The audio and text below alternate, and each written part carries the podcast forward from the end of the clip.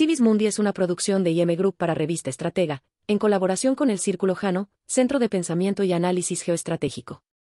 Este podcast se da gracias a la alianza estratégica con Cresex, la Cámara Costarricense de Comercio Exterior y representantes de casas extranjeras.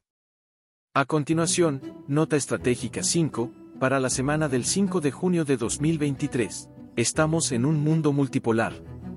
El jefe del Estado Mayor Conjunto Norteamericano, Mark Milley, argumentó el 7 de junio que, cada vez es más claro que realmente estamos en un entorno internacional multipolar con al menos tres grandes potencias, Estados Unidos, China y Rusia, y tres es más complicado que dos, y ciertamente mucho más complicado que uno.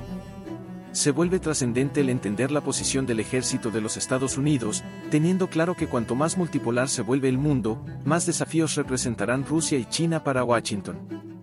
Como colofón agregó que el conflicto entre Estados Unidos y China no es inminente ni inevitable, generando un ambiente de amplia incertidumbre en el plano geoestratégico, ya que en la práctica las acciones políticas de Estados Unidos van en una dirección menos diplomática que la expresa por el militar norteamericano.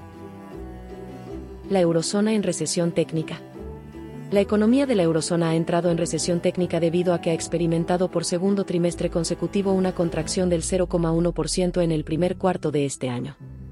La Oficina Europea de Estadística, Eurostat, ha publicado los datos reales que incluyen una reducción de dos décimas del dato previsto a mediados de mayo. Esta sería la primera vez que la zona euro entra en recesión desde 2020, cuando el PIB registró una brusca caída en el primer semestre a causa de la pandemia de COVID-19 y la parálisis de la economía que causó el confinamiento.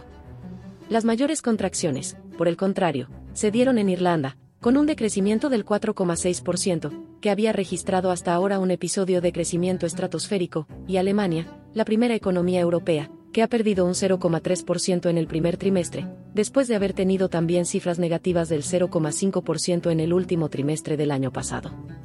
Francia creció un 0,2%, después del trimestre, a 0% en la última parte del año pasado. Italia logró un crecimiento del 0,6%, también después una contracción del 0,1% en el trimestre anterior. La recesión se atribuye al aumento de los tipos de interés, que ahora están en el 3,75%, decretada por el Banco Central Europeo, BCE, para intentar contener la inflación. Panorama parecido gestándose en otros países del mundo. Gracias por escuchar Civis Mundi. Comparte y síguenos en nuestras redes. Esto fue una producción de IM Group para Revista Estratega en colaboración del Círculo Jano de Pensamiento y Análisis Geoestratégico.